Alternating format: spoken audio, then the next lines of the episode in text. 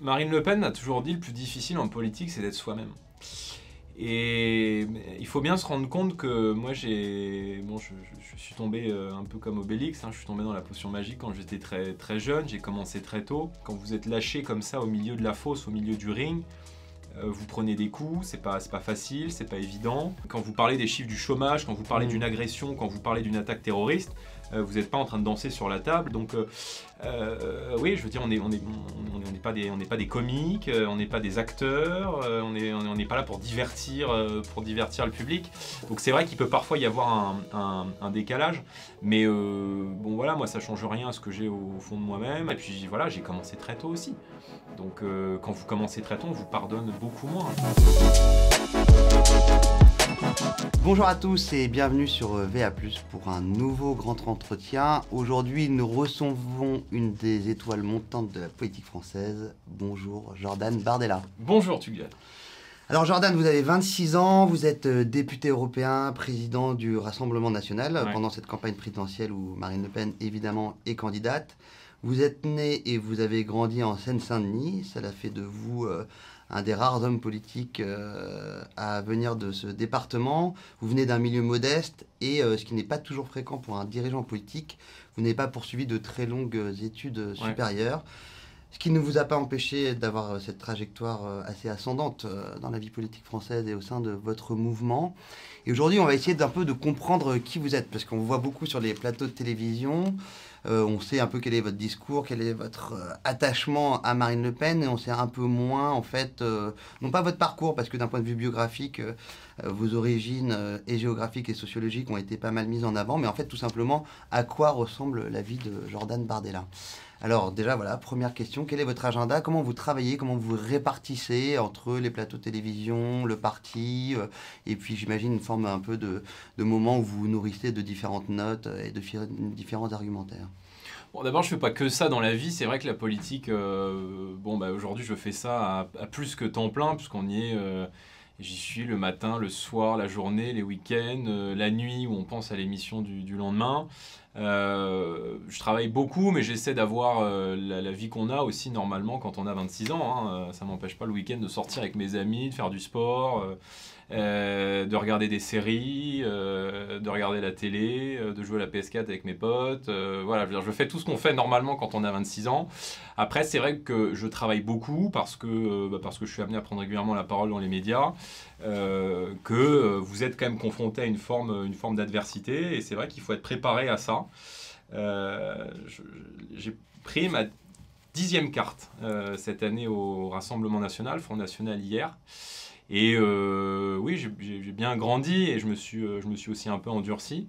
Donc je travaille beaucoup, je travaille évidemment avec, avec Marine, où on travaille, enfin on s'appelle tous les jours hein, pour à la fois travailler sur les, émissions, les éléments de langage qu'on va utiliser, pour préparer les réunions.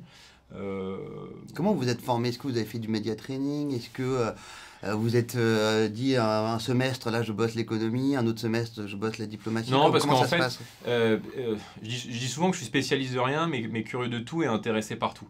bon, j'ai nourri ce, goût pour la politique très jeune. vous, vous, le rappelez, mais moi j'ai grandi dans le 93. j'ai grandi dans une cité HLM, la cité Gabriel Péry à, à Saint-Denis. Et en fait, souvent, quand vous, quand vous arrivez en politique, euh, très jeune, c'est souvent parce que vos parents sont politisés, c'est souvent parce que vos grands-parents sont politisés et qu'il y a une fibre un peu politique dans les dîners euh, ou dans les déjeuners de famille le, dimanche. Euh, moi, c'est vraiment l'environnement dans lequel j'ai grandi. C'est le 93 qui m'a amené à la politique. Sachant que vous êtes enfant unique Ouais, je suis enfant unique et mes parents sont séparés quand j'avais un an et demi. Je me suis construit tout seul. Euh, mais si j'en suis là aujourd'hui, c'est en grande partie par l'éducation que m'ont donné mes parents. Euh, ils m'ont donné le goût du travail. Et vous parliez politique euh, et avec votre maman et avec votre papa Non, c'est pas que je parlais politique. bon, évidemment, mes parents maintenant s'intéressent à la politique et suivent pas mal ce que je fais. Mais c'est vrai que moi, à 15-16 ans, je voyais ma, ma mère quand même galérer à finir le mois. On peut rappeler son métier? Alors ma, ma, mère, alors ma mère est, est arrivée d'Italie dans les années 60. Euh, donc issu de l'immigration. Hein. Je suis pour le coup pure, un pur produit de, l'assimilation et, de, l'immigration, qui a fait son intégration, qui s'est assimilé. Euh, ma mère a, appris à grandir en France, elle a grandi à Saint-Denis, elle a pris sa carte d'identité française pour travailler dans la fonction publique, pour servir l'État, et aujourd'hui elle travaille dans les écoles maternelles. elle est ATSEM, elle travaille à la fois avec les enfants, elle fait des tâches d'entretien dans les écoles aussi. Et le fait de l'avoir vue, en fait, très jeune, galérer à boucler les fins de mois, le fait de l'avoir vue, c'est une anecdote que je, que je raconte souvent, mais je voyais souvent ma mère galérer avec 10, 15, 20, 30 euros à la fin du mois et c'était souvent un sacrifice euh, de se dire bon bah est-ce qu'on m'achète à moi euh, en fait un, t-shirt, un vêtement ou est-ce qu'on rallonge un peu le, le, plein de courses, est-ce qu'on va acheter des gâteaux en plus? Enfin, c'est des questions toutes bêtes mais, mais qui se posent qui moi m'ont marqué très tôt. Et puis euh, le 93 bon bah c'est tout ce que tout le monde en connaît, hein, la, violence. J'ai un, un, très bon souvenir de. Alors autant 2005, je me souviens absolument pas du référendum, mais autant je me souviens parfaitement des émeutes de 2005 parce que ça brûlait autour de chez moi. Et, ça, c'est des trucs quand vous avez 10 ans, parce que j'avais 10 ans en 2005, qui, qui, marquent, euh, qui marquent pas mal. Et puis en 2015, en fait, 10 ans après, j'étais encore à Saint-Denis à l'époque.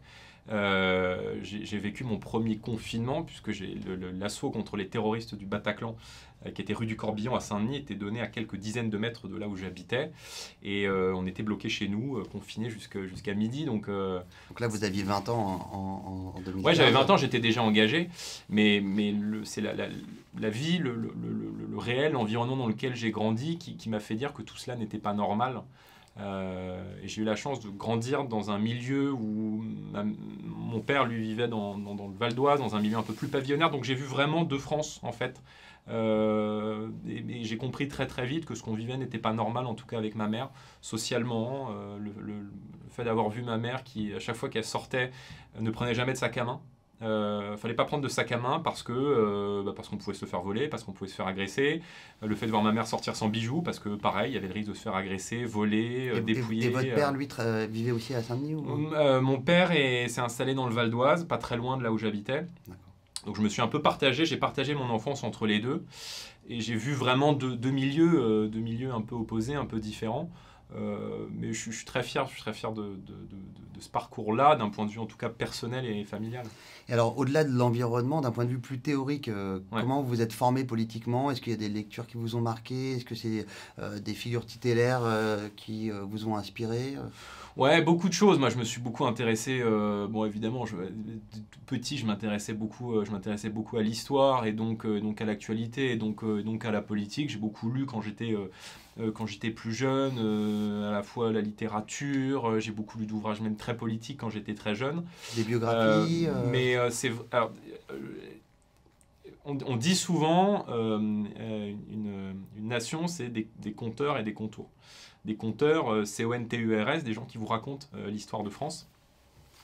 Et euh, au-delà de la passion que j'ai pu nourrir pour la discipline quand j'étais quand j'étais petit, quand j'étais à l'école, à partir de 15-16 ans, c'est politiquement que je vais me, je vais me tourner vers le, vers le, combat des idées, vers le combat idéologique. Et c'est Marine Le Pen qui va, moi très tôt, me, parler, me convaincre, me séduire.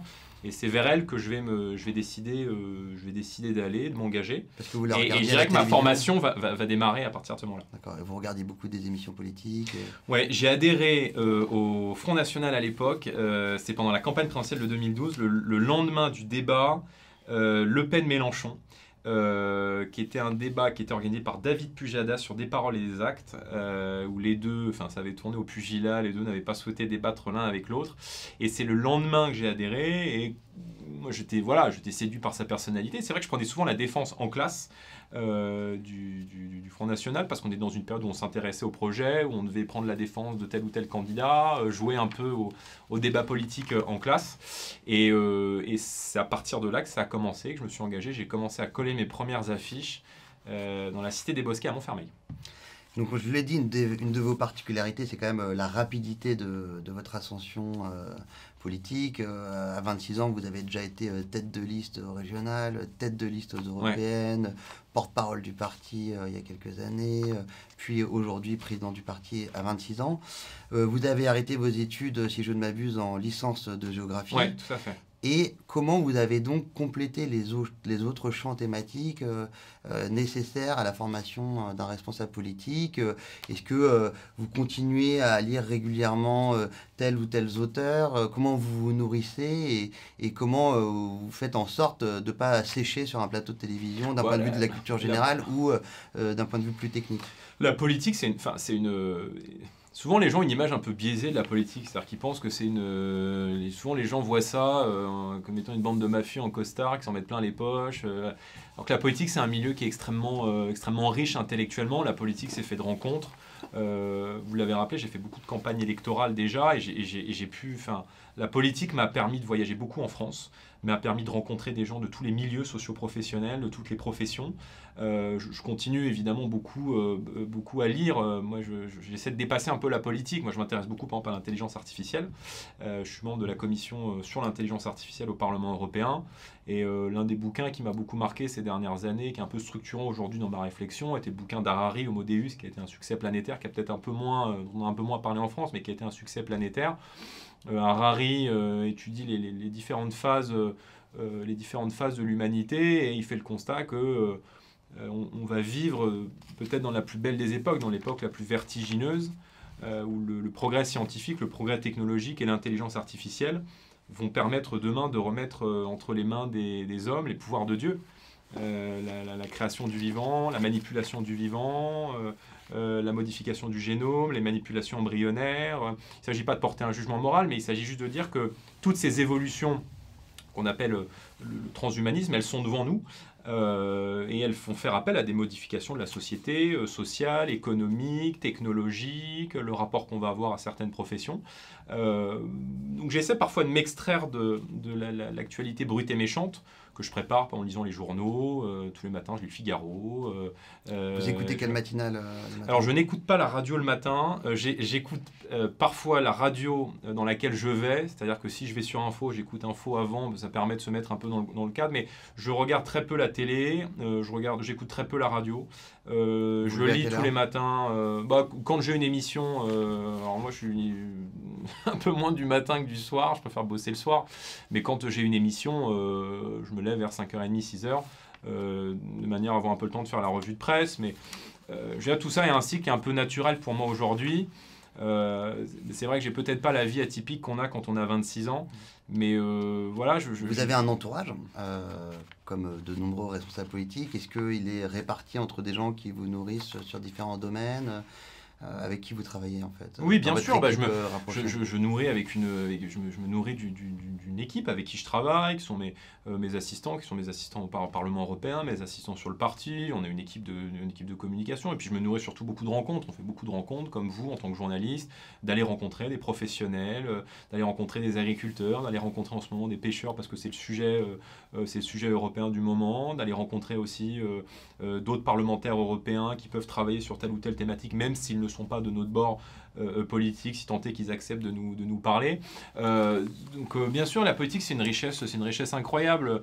moi, j'ai appris énormément en politique, j'ai appris énormément, mais c'est vrai qu'au bout de dix ans, ça, ça ne m'a pas changé, et je pense fondamentalement que si on était comme les autres partis politiques, sans doute qu'on serait déjà au pouvoir.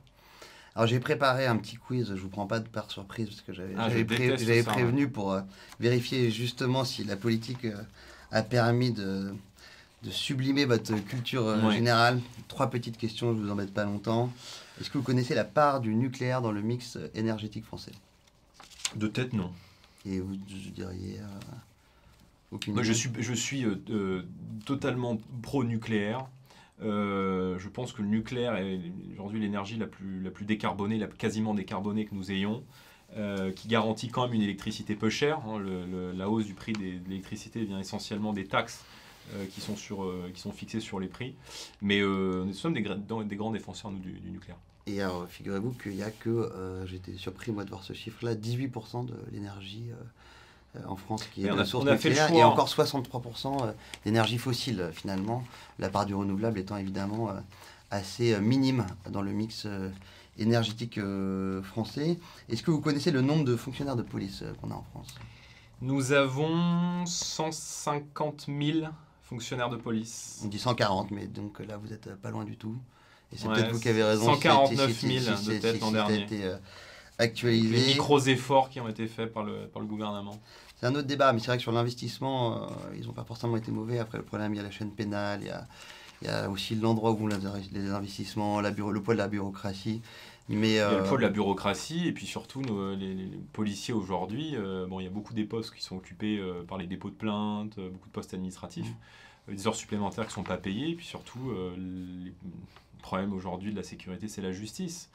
voilà, les policiers peuvent faire leur travail correctement, ils peuvent démanteler les trafics, ils peuvent rentrer dans les cités à condition d'en avoir les ordres.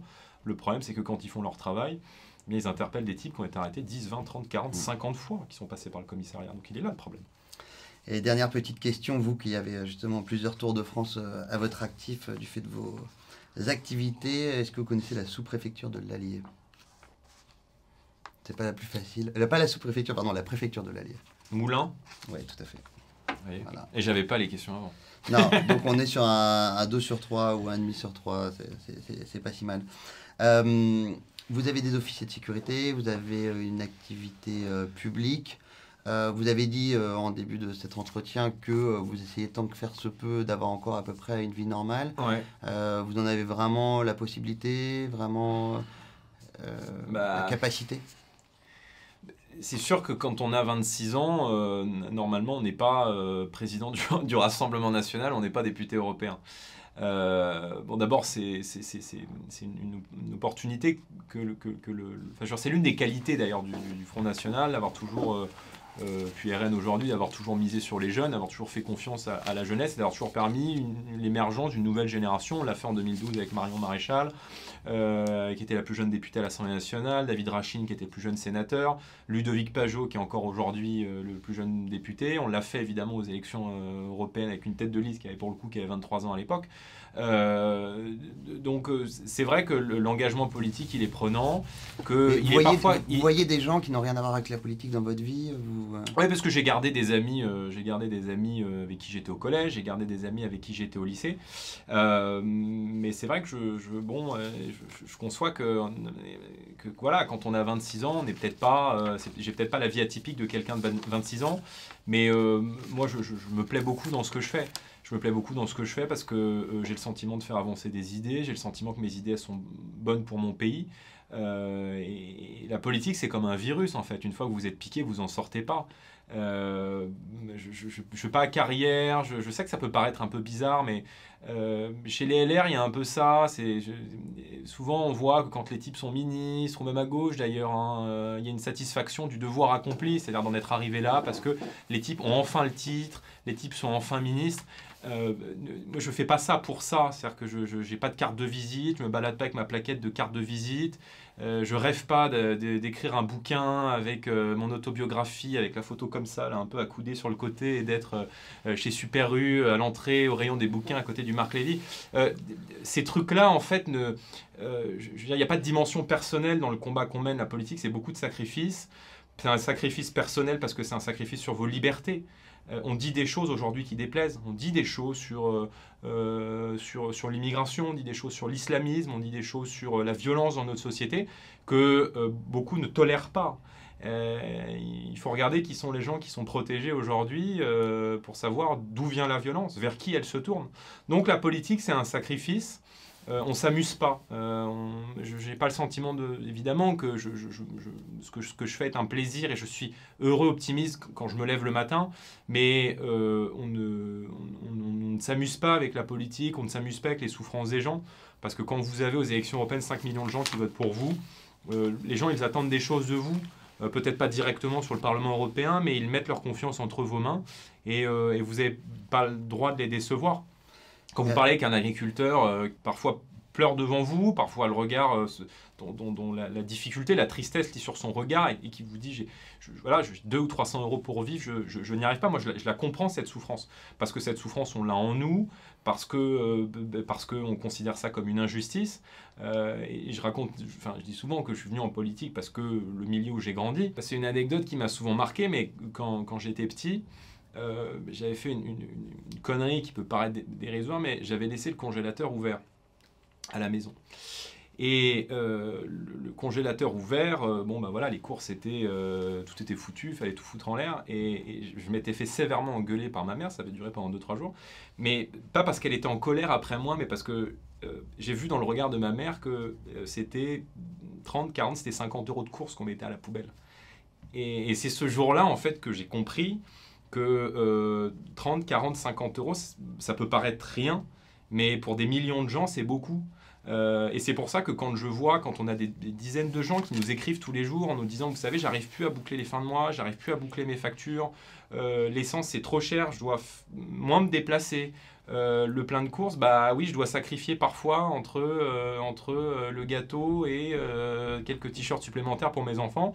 Moi, ça me parle, j'ai ça en moi en fait. Je dis souvent que j'arrêterai la politique quand les, quand, quand les gens iront mieux, c'est peut-être un peu idéaliste, mais quand vous faites de la politique, tant que vos idées sont pas allées au bout, tant que votre entourage ne va pas mieux, euh, tant qu'il y aura encore des, gens qui craindront pour leur sécurité, tant qu'il y aura encore des, filles de 20-25 ans qui auront peur en sortant dans les transports, je considérerais qu'on aura encore quelque chose à dire. Le et grand surtout à faire. Le grand paradoxe dans ce que vous venez de dire, euh, Jordan Bardella, c'est que euh, parmi les reproches qui vous sont faits, parfois par vos propres amis dans, dans la presse, ou en tout cas euh, l'ensemble de vos contempteurs, c'est de dire euh, c'est un bon élève de la politique, il a plutôt tendance à réciter des éléments de langage, on ne perçoit pas exactement les émotions qu'il y aurait euh, sous sa carapace de professionnel de la politique. Est-ce que vous pensez que un de vos enjeux personnels hein, pour la suite des événements vous concernant, c'est de réussir à incarner un peu plus les idées que vous défendez Quand je dis incarner, c'est-à-dire à, les prolonger de manière personnelle et, humaine et pas juste euh, argument d'un simple, point de vue euh, argumentatif. Est-ce que vous avez l'impression de vous reconnaître dans les critiques qui sont faites et euh, comment un peu plus humaniser votre équation politique? Marine Le Pen a toujours dit le plus difficile en politique, c'est d'être soi-même. Et il faut bien se rendre compte que moi, j'ai, bon, je, suis tombé euh, un peu comme Obélix, hein, je suis tombé dans la potion magique quand j'étais très, très jeune, j'ai commencé très tôt. Et quand vous êtes lâché, euh, quand vous êtes lâché comme ça au milieu de la fosse, au milieu du ring, euh, vous prenez des coups, c'est pas, pas facile, c'est pas évident. donc ça peut parfois donner le sentiment d'une forme de, de, de, froideur, de rigidité, de carapace, de carapace pardon, euh, chose que je ne suis pas en, privé, c'est vrai que parfois il peut y avoir un décalage entre la personne publique que vous êtes, la personne privée que vous êtes avec vos amis, avec vos proches. Par exemple, vos amis d'enfance vous disent qu'ils vous reconnaissent euh, ou pas euh, sur les plateaux de télévision Non, parce qu'ils me connaissent, ils me connaissent en privé. Mais c'est vrai que c'est pas évident. Rendez-vous compte quand vous êtes sur des plateaux télé, quand vous êtes dans l'adversité, quand vous êtes tous les jours aussi en train d'évoquer des, des choses qui ne vont pas, des choses qui déplaisent, des problèmes. C'est compliqué aussi quand vous parlez des chiffres du chômage, quand vous parlez mm. d'une agression, quand vous parlez d'une attaque terroriste. Euh, vous n'êtes pas en train de danser sur la table. Donc, euh, euh, oui, je veux dire, on n'est on est, on pas, des, pas des comiques, on n'est pas des acteurs, on n'est on pas là pour divertir, pour divertir le public. Donc, c'est vrai qu'il peut parfois y avoir un, un, décalage.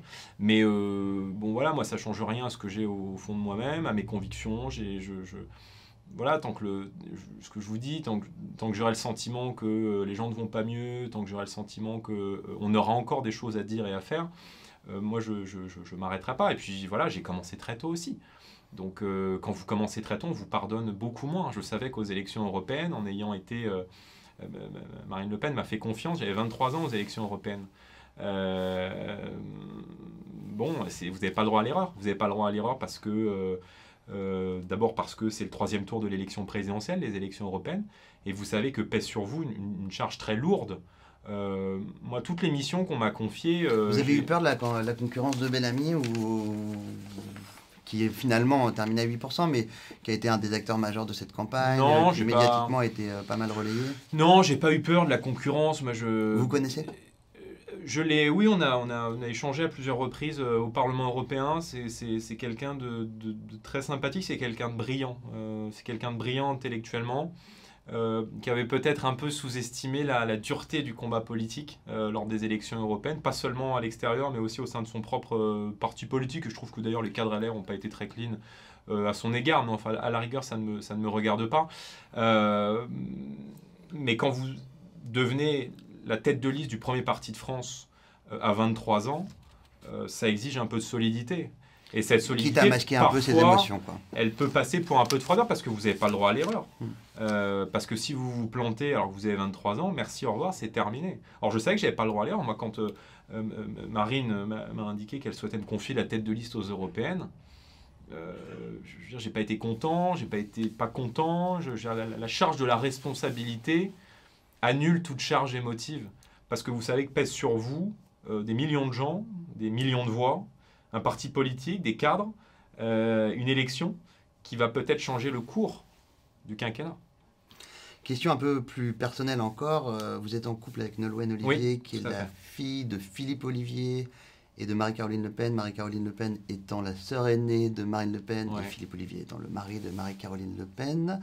Euh, les histoires familiales et politiques dans ce parti sont particulièrement euh, euh, intriquées. Est-ce que c'est quelque chose dont vous vous méfiez, le mélange justement de, rapports familiaux et politiques au, sein de ce parti, même si de fait vous y participez et, est-ce que vous arrivez à faire la, distinction totale entre Marine Le Pen en tant que votre patronne et Marine Le Pen en tant que la tante de votre compagne? Vous savez, on ne choisit pas les gens dont on tombe amoureux. Hein. On ne choisit pas la femme avec qui on est et dont on, dont on, tombe, dont on tombe amoureux. Donc, euh, bon, bah, vous êtes amené, euh, dans le cadre de votre, euh, de votre profession, de rencontrer des gens, de vous lier d'amitié avec des gens avec qui vous travaillez. Bon, bah, la politique est un milieu, est un milieu comme un autre. non, ça n'a pas changé, mes, ça a pas changé mes, relations. Ça fait deux ans et demi qu'on est ensemble. on, s'est rencontrés après les élections, à la toute fin des élections européennes. Donc après les élections européennes. Donc ça n'a pas, ça a pas changé euh, notre, manière de, enfin pas changé en tout cas mon rapport que j'avais avec que j'avais avec Marine. Euh, mais c'est vrai que moi je suis attaché, non, mais moi je suis attaché à ma, ma vie privée. Euh, L'ON est attaché également à notre, notre vie privée, donc, euh, donc on ne s'affiche pas, pas pour l'instant. elle n'a pas d'activité politique? Elle n'a pas d'activité politique, elle, souhaite devenir, elle souhaite devenir avocate. Euh, se spécialiser également dans l'intelligence artificielle. Donc ça nous fait une, passion politique en commune. Je veux dire, mais le, seul sujet politique, alors évidemment, elle a des, elle a, des, convictions. Je ne parlerai pas à sa place.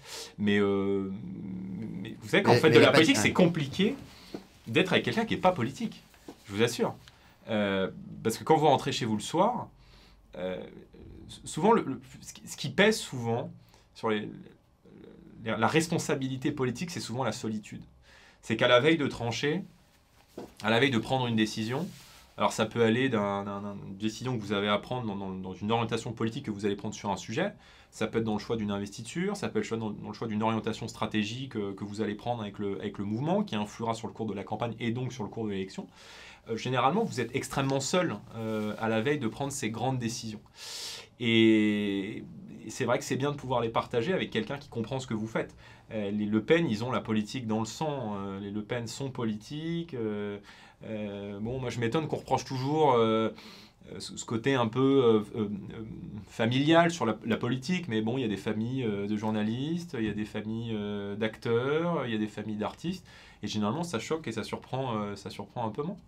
Alors comment vous définiriez votre relation avec Marine Le Pen? C'est votre patronne, c'est votre amie, c'est votre collègue euh, c'est un peu tout à la fois. Marine, euh, bon d'abord, euh, moi je me suis engagé pour elle à l'âge de 16 ans, plus d'ailleurs que pour un parti, parce que parce que c'est quelqu'un qui ensuite qui, m'a fait, fait confiance. Et c'est quelqu'un, si je devais définir la relation que j'ai avec Marine, c'est une relation d'une très grande confiance. Euh, c'est une relation d'une très grande confiance. Moi, j'ai beaucoup d'admiration euh, d'abord pour la femme qu'elle est, euh, parce que c'est une femme qui est d'une richesse intellectuelle incroyable, c'est une femme qui est extrêmement humaine, c'est une femme qui est extrêmement proche des gens, c'est une femme qui est sensible en politique à la souffrance aussi, à la souffrance des gens, aux problèmes du pays. Et c'est quelqu'un qui, qui, moi, m'a parlé très, très tôt, qui m'a séduit très tôt, qui m'a parlé très tôt. Euh, c'est quelqu'un dans le parcours de vie a, construit une forme de solidité. je veux dire, euh, je pense que ça n'a pas été simple de grandir en qualité de fille de Jean-Marie Le Pen, euh, d'avoir été confronté, elle vous l'avait expliqué d'ailleurs ici, à l'adversité tout au long de sa jeunesse, tout au long de sa vie, à l'égard des enseignants, à la fac, d'être rescapé d'un attentat à l'âge de 8 ans, qui avait pour objectif de tuer toute votre famille. Et puis l'admiration pour, pour la, la femme d'État qu'elle aspirait. Moi, elle m'a énormément appris. J'apprends encore beaucoup euh, beaucoup avec elle et je, je, lui suis d'une très grande loyauté. Et, je veux dire, mon, ambition comme militant, parce que je reste un militant fondamentalement, euh, c'est de l'avoir élu président de la République au mois d'avril. Vous, incitez sur la, souffrance qui a, qui a, scandé un peu son, son parcours.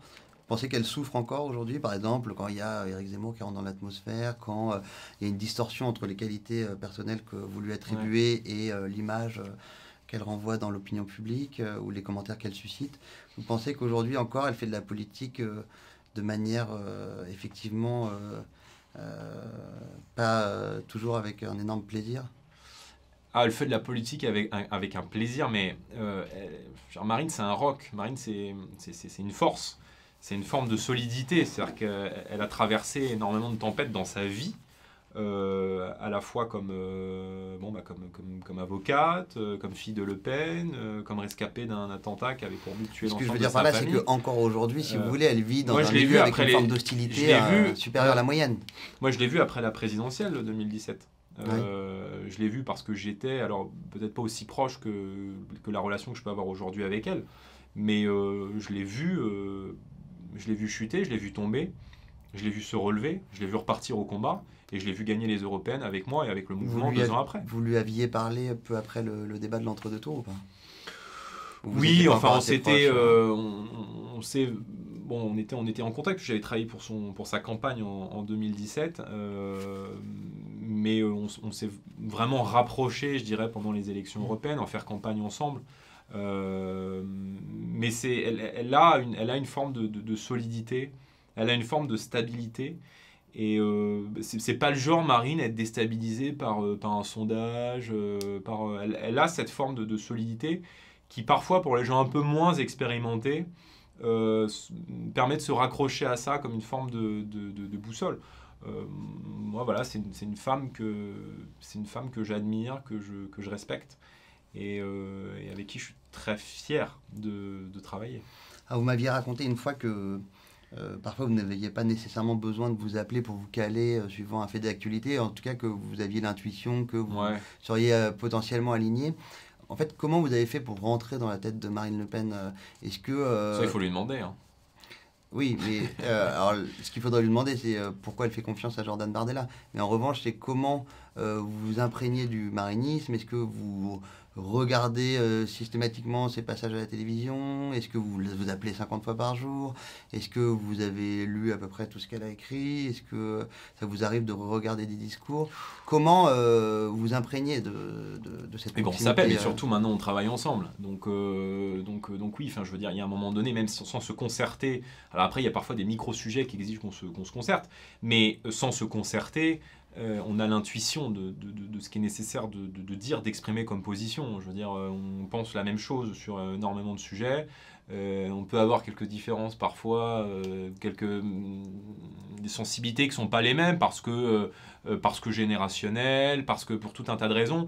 Mais grosso modo, on a, on a une unité chez nous Peut-être que n'ont pas aujourd'hui euh, les Républicains, que n'a pas le Parti Socialiste, que n'a pas la République En Marche, mais je veux dire, au sein du mouvement, il y a quand même une forme de. en tout cas, entre vous et Marine Le Pen, euh, parce qu'après, on pourrait se dire que euh, hier, entre Florent Philippot et Marine Le Pen, aujourd'hui, entre Nicolas B et Marine Le Pen, je dis pas qu'il y a un océan. Ouais, mais, moi je suis pas au RN. Non, mais très, moi je suis pas au RN pour, pour imprégner ma ligne, pour imprégner.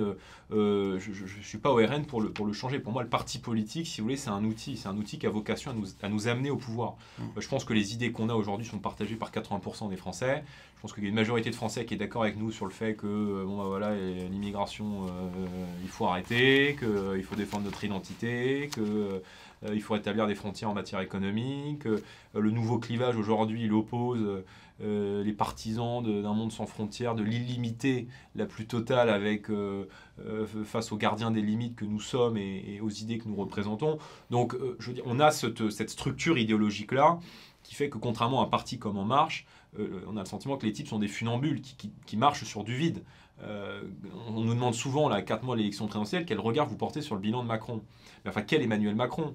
Euh, Emmanuel Macron qui soutient la police ou celui qui parle des violences policières, Emmanuel Macron qui renforce les moyens pour les forces de l'ordre ou celui qui dénonce un racisme systémique dans la police, celui qui est pour le contrôle des frontières puis finalement qui explique que le virus n'a pas de passeport, euh, celui qui veut le port du masque, finalement qui veut pas le port du masque, euh, euh, celui qui explique qu'il n'y a pas de culture française, puis ensuite qui fait une, ode à, Jeanne d'Arc. Donc, je veux dire, nous, on a cette structure-là, et je pense que cette, structure, ce, ce, caractère qu'à Marine.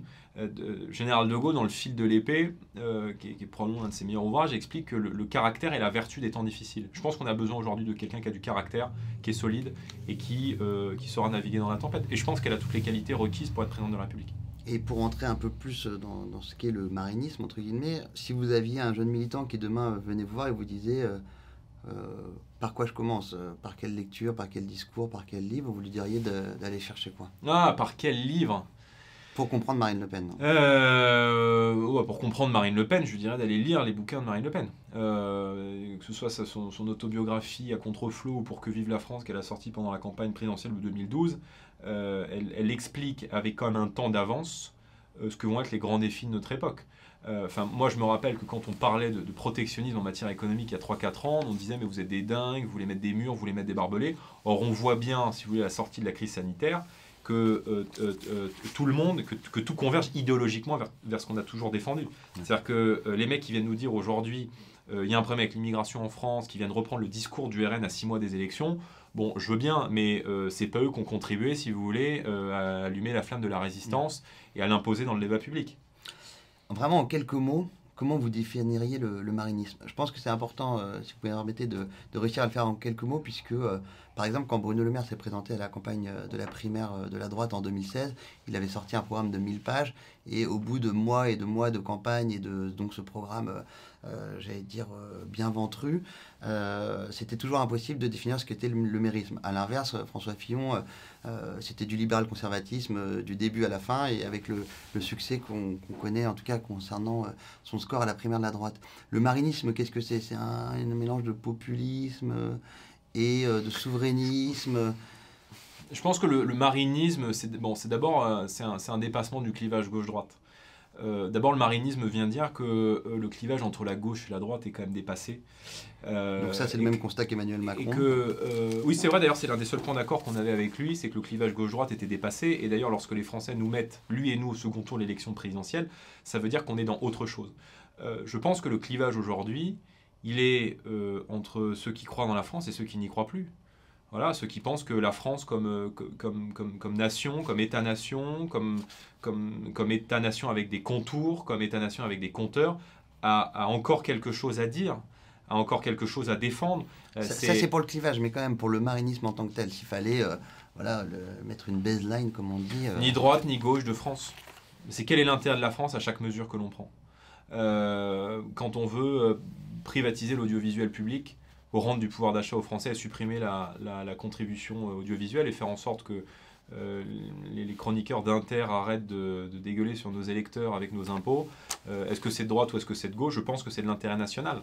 Quand on veut nationaliser les autoroutes pour baisser les tarifs des péages, est-ce que c'est de gauche ou est-ce que c'est de droite? Je crois que c'est de l'intérêt national.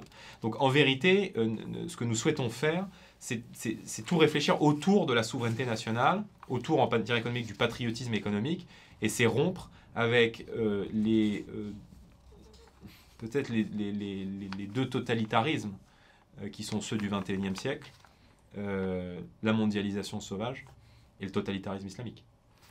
Il y a eu une incursion dans cette campagne présidentielle depuis quelques semaines qui n'a échappé à personne, c'est l'entrée dans l'atmosphère d'Éric Zemmour. Passer de, de, journaliste, de polémiste à homme politique et candidat putatif en tout cas on connaît les reproches euh, que vous lui faites, puisque notamment vous avez fait partie de ceux qui sont un peu montés au front pour essayer de, préserver euh, euh, la citadelle mariniste. quelles sont en revanche, les, les principales qualités que, vous lui reconnaissez bah, je suis pas, D'abord, je suis pas, enfin, on n'est pas monté au front pour défendre la citadelle marine. C'est-à-dire que Éric Zemmour souhaite se présenter à la présidentielle. Euh, s'il souhaite se présenter à la présidentielle, c'est parce que parmi les candidats déjà présents, il, n'a manifestement pas trouvé de voix qui est selon lui nécessaire pour, pour, euh, lutter contre le déclin français. Euh, donc on a avec lui des, peut-être des points d'accord et des points de divergence. moi, c'est un polémiste que j'ai lu, c'est un polémiste que j'ai apprécié. Mais maintenant, on est à deux mois de son entrée en, disons, en pré-campagne. Euh, et je pense que c'est peut-être là l'occasion aussi de tirer un premier enseignement. Et, euh, et malgré les qualités qu'on peut lui trouver comme polémiste, bon, sur l'immigration, il dit la même chose que nous. Hein. Il dit ce que disait Le Pen dans les années 70, euh, il dit ce que dit le Front National hier et le Rassemblement National aujourd'hui depuis 40 ans, 49 ans. mais ça saute aux yeux en fait de, beaucoup de gens aujourd'hui, même des gens qui peuvent être tentés aujourd'hui qui reviennent, qu'il n'est pas équipé pour être président de la République. Qu'est-ce qui lui manque bah, La volonté d'abord de rassembler les Français. Au-delà de, sans même rentrer dans les considérations politiques et rentrer sur le fond, euh, d'être en capacité de rassembler une majorité de Français. Je veux dire, Éric Zemmour passe son temps à taper sur tout le monde, à faire des polémiques sur polémiques, et euh, en quelque sorte à, ramener le camp national 30 ans en arrière. C'est ça, moi, que je lui, euh, que je lui reproche. Et puis, pour l'instant, moi, je n'entends pas de plus-value sur le fond. C'est-à-dire qu'Éric Zemmour vient dire sur l'immigration ce que 80% des Français pensent. Euh, il n'y a qu'un seul, euh, a qu'un seul regret, c'est que euh, nous, ça fait 40 ans qu'on fait ça. Et que pendant qu'Éric Zemmour lui votait pour Mitterrand en 80 et en 88 et pour la gauche en 2002, nous, on était déjà là en train de coller des affiches contre l'immigration. Ça, ça, a été beaucoup dit effectivement par vous. Mais oui, mais quand il dit Marine Le Pen est de gauche, mais elle, elle n'a jamais voté à gauche, contrairement à lui. Elle n'a jamais voté pour Mitterrand. En vérité, Zemmour a toujours voté pour ceux qui ont organisé le déclin français. Donc même s'il met des mots qui sont justes aujourd'hui sur une réalité que tout le monde partage, euh, il a toujours soutenu ceux qui ont organisé, accompagné ce déclin français. Il était où pendant l'entre-deux tours en 2017 C'est un peu ça que je reproche, moi, finalement, euh, euh, au fond. Et puis, il y a des, polémiques que je trouve pas utiles. bon, je veux dire, évidemment, moi, j'ai abordé la question des femmes parce que je ne suis pas d'accord avec tout. on a le droit d'avoir des points de désaccord. Euh, quand il explique que euh, quand les femmes approchent du pouvoir, le pouvoir s'évapore. Je suis pas d'accord avec ça. Je suis pas d'accord avec ça parce que euh, nous, on veut faire dire la première femme présidente de la République et que le symbole de mon parti, c'est Jeanne d'Arc. quand il dit que appeler son enfant Jordan ou Kevin, c'est un acte de défrancisation, je pense qu'il ne comprend pas ce que sont les classes populaires. Parce que c'est un prénom qui été donné par des classes populaires sans volonté de défrancisation. moi, ma famille qui est arrivée d'Italie dans les années 60, c'est l'exemple parfait de l'assimilation. Euh, moi, ma famille ne vient pas d'ici, mais elle est devenue d'ici. Euh, mes ancêtres, euh, ils n'ont pas fait Verdun, ils n'étaient pas au chemin des dames, mais on, aime tellement la France, au point aujourd'hui de me permettre d'en être élu, que, je veux dire, aller porter ce jugement sur un prénom, qui est un prénom qui était énormément donné dans les classes populaires, c'est ne pas comprendre ce qu'ont été les classes populaires et ce que sont les classes populaires aujourd'hui. Quand ils n'attaquent jamais Emmanuel Macron, moi, ça me pose un problème. Jamais, on a l'impression d'une espèce de solidarité de classe en fait. C'est-à-dire que jamais Éric Zemmour ne prononce le nom d'Emmanuel Macron, on attaque Emmanuel Macron. Moi, mon adversaire, c'est pas Zemmour. Mon adversaire, c'est Macron. Et je regrette effectivement cette division du camp national qui ne renforce qu'Emmanuel Macron. Dans un, dans un, deuxième tour, euh, Zemmour-Macron, vous votez qui? Dans un deuxième tour, Zemmour-Macron, ça ne se posera pas. Parce que je pense ah, que. Ça, c'est un euh, beauté en touche. même, même Eric Ciotti accepte de, de, répondre à, bah, cette question. Euh, évidemment, moi, je, Macron, pour moi, l'antécrit. Je veux dire, c'est euh, tout le contraire de ce que. C'est tout le contraire de ce que je défends. C'est l'exact opposé de ce qu'on est, y compris sur la structure de, de, notre, de notre philosophie politique. Mais moi, je pense que. je ne sais même pas s'il ira au bout. Oui, je ne sais même pas s'il ira au bout. je, je me demande si, si vous voulez, s'il n'est pas là pour affaiblir le camp national. Et je le regrette profondément. Alors, je vous opposerai deux contre-arguments à, votre démonstration. Euh, et quand vous dites d'ailleurs qu'il confond brutalité et radicalité, je vous rejoins là-dessus. Euh, je pense qu'on peut être très ferme sans être outrancier. Euh, on, peut être, on peut faire preuve de fermeté à l'égard de la violence, à l'égard de l'immigration, mais comprenez bien que nous, ce qu'on va proposer en matière migratoire, c'est déjà un tel bouleversement de ce qui se fait depuis 40 ans qu'il va y avoir des gens qui vont pas être contents quand on va retirer les aides sociales aux étrangers, il va y avoir des mécontents. Que quand euh, euh, on va faire un tour de vis sur l'islam politique, en fermant les mosquées radicales et en expulsant les euh, étrangers qui sont fichés pour indication, il va y avoir des mécontents. Donc est-ce utile de jouer avec une boîte d'allumettes à côté de la station totale? Je ne le crois pas. Je pense qu'en tout cas, cette stratégie, c'est une impasse pour le camp national. Alors donc je vous opposerai deux contre-arguments, puisque vous avez dit que c'est le camp national qui revient 30 ans en arrière.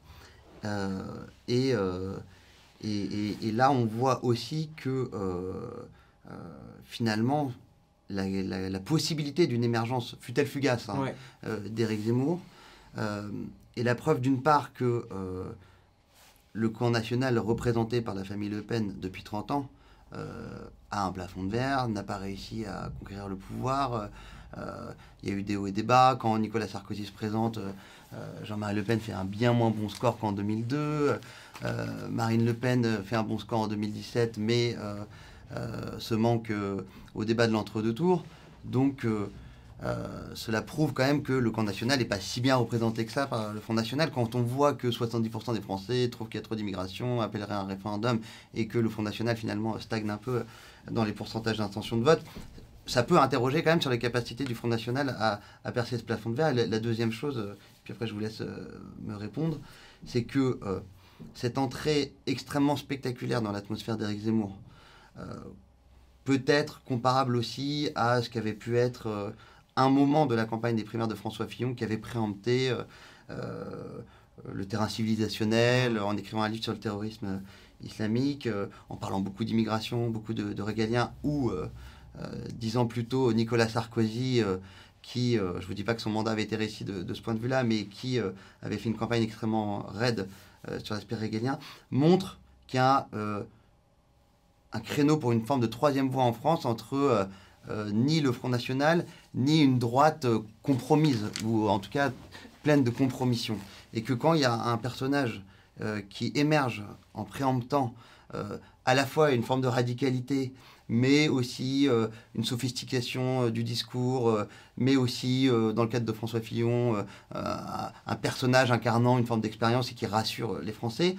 tout d'un coup, voilà, les, sondages s'envolent et s'enflamment, avec parfois des accidents industriels en, bout de route, mais on sent cette espèce d'appétit dans ce créneau électoral-là. Est-ce que vous avez la certitude que l'équation politique qui est proposée aujourd'hui par le Rassemblement national est plus opérante que cette troisième voie-là ah, Je pense que la stratégie qui a été mise en place par, euh, par Marine Le Pen depuis 2017 permettra au camp national de remporter l'élection présidentielle. Euh, je me souviens aux élections européennes, on nous avait dit pareil, François-Xavier Bellamy, euh, indépendamment de ses qualités, sera l'étoile montante de la droite. Bon, ça a plutôt été l'étoile filante. et malgré le fait qu'une grande partie de ce qu'on a appelé un peu la droite hors les murs a peut-être vu en lui l'émergence d'un candidat qui parlait civilisation, etc., s'est retrouvé à 8. Euh, or, je pense que euh, la vraie différence de fond avec Zemmour, c'est une différence de stratégie. Voilà, c'est une différence de stratégie. On a des désaccords sur le fond, on les a exprimés, il les a exprimés. Mais c'est une différence de stratégie. Euh, or, je pense que la le débouché que nous proposons, c'est un projet politique. Un projet qui est politiquement applicable, qui est juridiquement applicable, qui est nationalement viable. Or, Eric Zemmour ne propose rien de tout cela. Il est extrêmement seul. Euh, nous, nous avons, des équipes, nous, nous avons un projet, nous avons des, propositions qui sont euh, extrêmement solides. Et vous parliez des sondages. Euh, j'ai aucune confiance dans les sondages cinq mois ou six mois avant l'élection présidentielle. Mais jouons le jeu des sondages. même pour l'instant, avec une percée d'Éric Zemmour, euh, qui est entre 12 euh, et 14% dans les derniers sondages. Euh, au second tour de enfin, ce qu'il faut regarder, c'est le second tour. Second tour l'élection présidentielle, celle qui est en capacité de l'emporter, c'est Marine Le Pen. Et qui a un écart énorme au second tour entre Éric Zemmour et Emmanuel Macron dans toutes les études d'opinion qui sont testées. Marine Le Pen, elle s'approche des 47-48%, c'est-à-dire avec les marges d'erreur, 50-50 avec Emmanuel Macron. Et en vérité, Éric Zemmour, il est tellement caricatural, il est tellement caricatural qu'il va recréer qu'il recrée les conditions d'un front républicain qui va euh, mettre nos idées dans une impasse. Et c'est ça que je lui reproche au fond. Et je pense qu'une présidentielle, c'est pas fait pour se faire plaisir. C'est pas un exercice de jouissance, un exercice de service. On n'est pas là pour se faire plaisir. On n'est pas là pour flatter son ego. On n'est pas là pour vendre son bouquin. Quand Eric euh, euh, dit je me présenterai le jour où ce sera, j'annoncerai ma candidature éventuelle le jour où ce sera mon intérêt. Mais de quoi on parle? N'y a pas d'intérêt personnel à avoir à quatre mois d'une élection présidentielle. Si euh, il est cohérent dans sa volonté de euh, euh, lutter contre le déclin français et d'enrayer le déclin français, alors pourquoi il n'attaque jamais Emmanuel Macron? Pourquoi il ne soutient pas les candidats du Rassemblement national quand nous sommes en capacité de l'emporter au second tour des régionales? Pourquoi il n'appelle pas à voter pour Marine Le Pen lors de la dernière élection présidentielle? Il était où pendant le second tour de l'élection présidentielle en, 2022, en 2002 Donc, oui, ça pose à un moment donné, ça pose à un moment donné question. Et euh, je me demande s'il n'est pas là aujourd'hui dans le seul objectif d'affaiblir Marine Le Pen. Alors oui, c'est dur, oui, c'est difficile, mais euh, pendant de nombreuses années, euh, ils étaient où les Zemmour, les Ciotti, les Morano? Et je, l'apprécie beaucoup, et j'apprécie beaucoup Nadine Morano humainement, mais où étaient ces gens-là pendant les seconds tours lorsque le Rassemblement national était qualifié? Parce que moi j'ai vu depuis un certain nombre de temps. Éric Zemmour, il a voulu se présenter à la primaire des LR. Il dit Moi, je suis RPR. Mais le RPR a été RPR pendant une soirée. C'était pendant les assises de l'immigration en 90. Et pendant 40 ans, ils ont fait l'inverse. Ils ont fait le regroupement familial. Ils ont fait rentrer un million d'étrangers sous le quinquennat de Nicolas Sarkozy. Euh, Monsieur Ciotti, il dit Je suis prêt à voter Zemmour face à Macron. Mais quand il a fallu choisir entre Renaud Muselier et Thierry Mariani en PACA, où le mouvement national pouvait gagner la PACA, Éric Ciotti, pour conserver sa question à l'Assemblée nationale, il a appelé à voter pour Renaud Muselier, c'est-à-dire pour le candidat d'Emmanuel Macron. Donc la question de la sincérité de euh, ces gens-là se pose. Maintenant, je ne perçois pas Éric Zemmour comme un adversaire. Je le perçois comme un concurrent avec qui nous avons des divergences, que je ne considère pas équipé pour être président de la République. Et depuis deux mois, on l'a plus ou moins vu.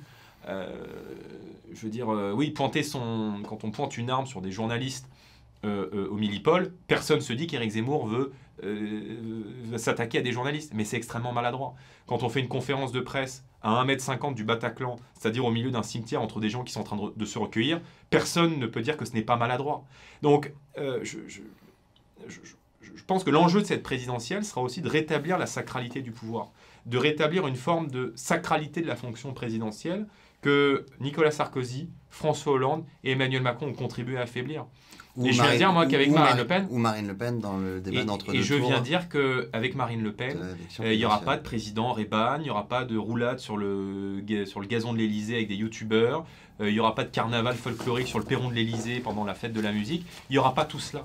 Parce que euh, on, voit, nous, le pouvoir et l'exercice du pouvoir non pas comme un exercice de. je veux dire, on n'est pas propriétaire de tout cela. On je, en est je, je, vous rétorquerai quand même que la présidentialité de, de, Marine Le Pen a été émoussée par le débat de l'entre-deux tours de 2017. C'est pas très original de ma part de, de dire ça. Et sur la solitude d'Éric Zemmour, euh, qui, est, un vrai sujet. Elle l'a dit juste pour vous répondre là-dessus. Moi, je, suis hyper à l'aise dessus et elle l'est aussi. elle a dit qu'elle avait raté un rendez-vous avec les Français. Mais euh, elle l'a dit ici d'ailleurs. Euh, je, pense qu'il n'y a pas, pas de réussite qui se construise en politique. Sans fêlure.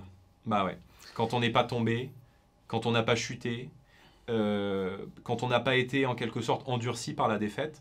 Et euh, Ce sont d'ailleurs des étapes qui vous manquent pour le moment je à pense, palmarès euh, Peut-être, mais, ça vous aura pas échappé que je suis pas candidat à l'élection présidentielle, mais...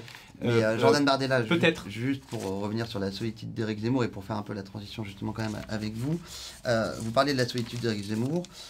vous connaissez un peu une de mes marottes, je crois, sur le niveau de certains cadres au Rassemblement, au Rassemblement national, ou même euh, la vraie capacité de travail euh, de certains membres euh, de votre parti politique. J'ai encore regardé tout à l'heure, juste avant que vous veniez ici, l'activité des députés RN à l'Assemblée. je peux vous dire qu'avec certains élus d'autres partis, en termes de nombre d'amendements, de présence en commission, etc. Attendez, ils sont combien les autres à l'Assemblée nationale? Non, mais quand je regarde député par député, vous regardez Charles de Courson avec Nicolas Médonnet, si vous voulez, vous voyez tout de suite. parce qu'eux, ils ont des moyens de groupe je vous rappelle qu'on a, non mais je vous rappelle qu'on a 6 députés sur 577.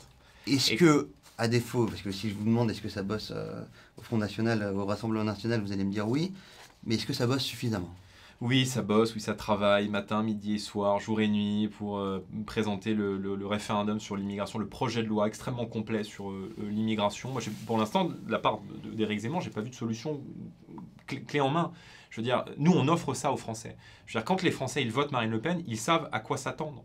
Euh, ils savent que euh, dans les premières semaines de euh, la présidence de Marine, on va soumettre aux Français par référendum un projet de loi qui a vocation à arrêter l'immigration, à instaurer la priorité nationale, à couper le robinet des aides sociales aux étrangers, euh, à accélérer les procédures pour expulser les délinquants et criminels étrangers, à rétablir la double peine qui avait été supprimée par Nicolas Sarkozy. On sait que toutes ces mesures-là, elles sont prêtes clés en main, qu'on a produit des livres blancs sur la sécurité, qu'on a produit des livres blancs sur la justice, que nous proposons tous les jours des mesures sur le pouvoir d'achat. Le pouvoir d'achat, c'est la première préoccupation des Français. Est-ce que vous avez entendu euh, euh, les, bon, je ne vais pas tirer sur une ambulance, mais euh, les LR, Éric Zemmour, Emmanuel Macron faire des propositions concrètes sur le pouvoir d'achat. Nous, on les a.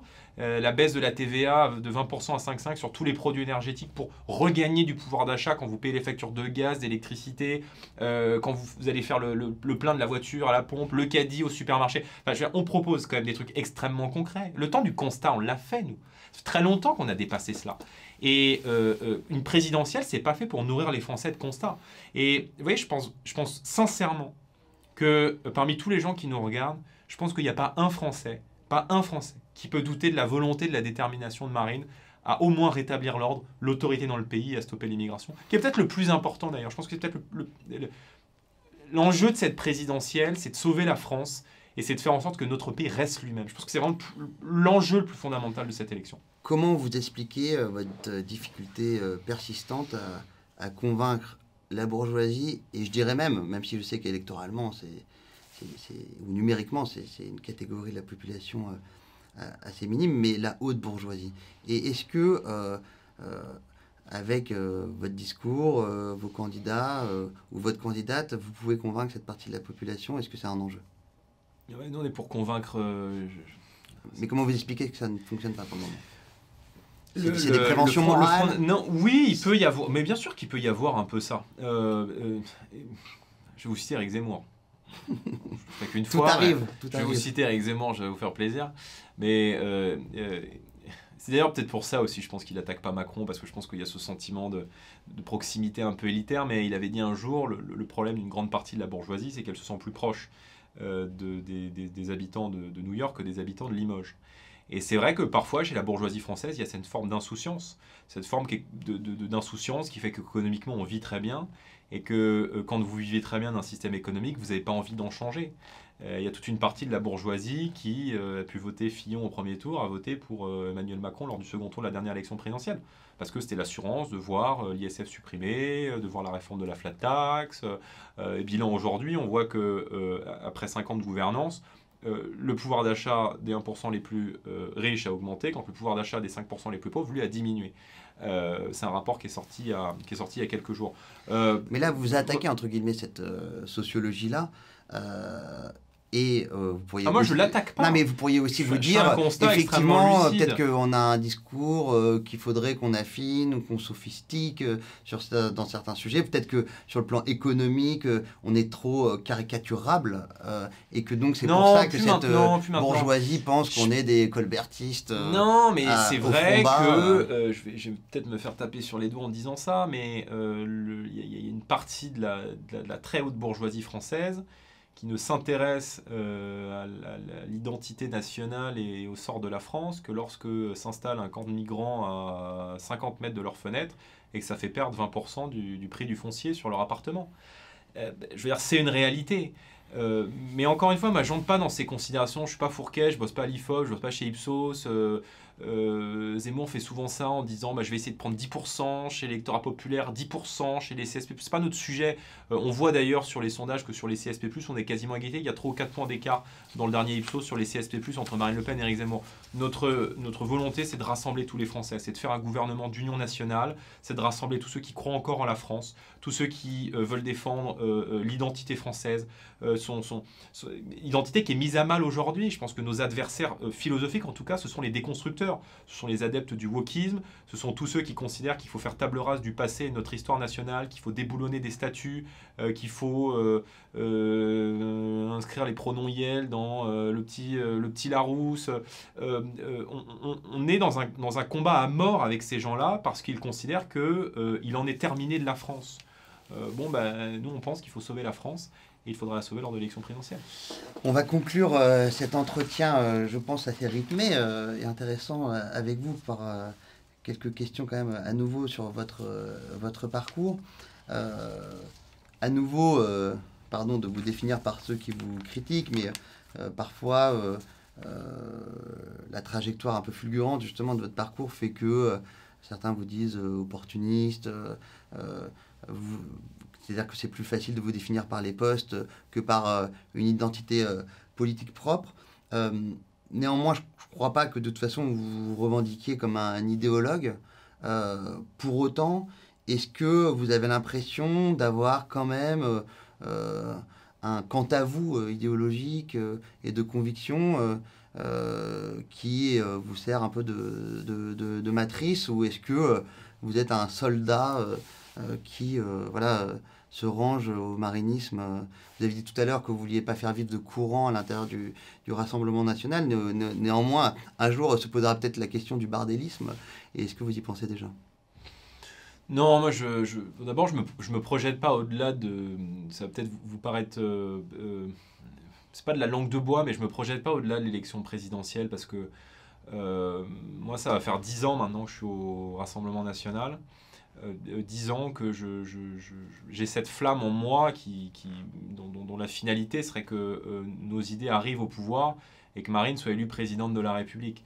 Euh, mais ce qui se passera après, je veux dire, je, ce que je veux après, c'est qu'on fasse 5 ans et qu'on soit réélu derrière. Mais, euh, vous savez déjà ce que vous voudriez faire si le RN est au pouvoir ou pas? Non, et je, je, ferai ce que Marine Le Pen me, dira de faire. Vous, euh, préfériez bosser par exemple avec elle à l'Elysée ou avoir un ministère ou un poste euh, J'en sais rien, je me, je me, je, me, pose pas la question en me rasant devant la glace le matin. Oui, mais vous pensez pas que justement pour montrer aux Français que vous êtes prêt à, gouverner, il euh, faut aussi quand même un peu anticiper Non, mais je veux dire, non, mais poser la question la veille je, vous soir, je vous assure, c'est à minuit. Je vous assure, je me pose pas la... Enfin, c'est des, des questions que je me pose pas parce que euh, il y a des postes quand même auxquels il faut qu'on se prépare. Il y a des postes où on peut pas arriver du jour au lendemain. Oui, mais elle, elle, fera son choix. Je veux dire, j'irai là où je pourrais être utile. Euh, mais je, je, sais juste que la politique, je l'ai en moi, que c'est, que c'est un virus. Et contre ce, virus, ce virus-là, il n'existe pas de vaccin. Euh, et donc à partir du moment où je, où je, considérerais avoir encore quelque chose à dire, que je considérerais que bah, oui, la génération que j'incarne aujourd'hui en, en, politique, modestement, euh, souffre encore, souffre encore de, de, voir, euh, de voir ses statuts déboulonnés, euh, de voir son roman national attaqué, de devoir s'habituer à vivre avec le terrorisme, comme l'avait dit Manuel Valls, de voir ma, mère galérer aujourd'hui avec un salaire qui, à mon sens, est, est, trop bas pour vivre dignement, ben, je continuerai. Voilà, je continuerai sous une forme ou ou sous une autre. J'aime la politique, j'ai ça en moi je pense qu'en politique, on, on, ne transmet que la foi que l'on a, et, tant que j'aurai cette foi, je continuerai. Et qu'est-ce qu'ils vous disent vos parents alors justement aujourd'hui? Bah, mes parents, ils sont, mes parents, ils sont très fiers. Euh, ils sont très fiers et, euh, et, moi, je suis très fier de l'éducation qu'ils m'ont donnée. Euh, parce que ce goût pour, pour le travail, pour l'effort, le mérite, c'est eux, intégralement eux, qui me l'ont transmis moi, je ne suis pas prédestiné à ça, à la base. Moi, je, quand, enfin, quand vous appelez euh, Jordan Bardella, vous venez du 93, que vous êtes marqué au fer rouge avec le code postal, euh, que vous êtes euh, issu de l'immigration, etc., on peut se dire qu'a priori, vous n'êtes pas prédestiné à ça. Sauf que quand vous grandissez dans ces conditions-là, quand vous grandissez en banlieue, ce qui fait la différence, c'est l'éducation que vous donnent vos parents. et même issu de l'immigration, moi, je, je, je, considère que ma famille, quand elle, est arrivée d'Italie, comme je vous l'ai dit, elle, n'était pas d'ici, mais elle est devenue d'ici. Elle a tout fait pour, euh, apprendre le français, pour, euh, pour transmettre dans la famille le respect du maître, le respect de la police, le respect de la hiérarchie, le respect du pays qui nous a accueillis, avec cette, cette envie de redonner autant au pays qui nous avait, qui nous avait accueillis. Et, je ne comprends pas que, et je, je, conçois même pas philosophiquement que les générations qui arrivent aujourd'hui soient dispensées de cet effort que moi j'ai fait, que ma famille a fait, que des générations euh, d'immigrés arrivés dans les années 50, dans les années 60 ont su faire. Euh, je, je, suis un Français de sang mêlé, j'aime beaucoup cette phrase de Romain Gary qui dit « Je n'ai pas une goutte de sang français, mais la France coule dans mes veines ». Et je me sens, euh, même issu de l'immigration, encore plus redevable à l'égard de la France que euh, le peuple français de souche, que le peuple français, euh, je dirais, euh, historique. mes parents m'ont transmis tout ça. Mes parents m'ont transmis tout ça. Et, voilà, et je me sens aujourd'hui redevable vis-à-vis de ce pays qui nous a accueillis, qui nous a tout donné. Eh bien, merci beaucoup pour cette bonne conversation, Jordan Bardella. Et puis à bientôt sur VA, pour d'autres entretiens. Merci à tous.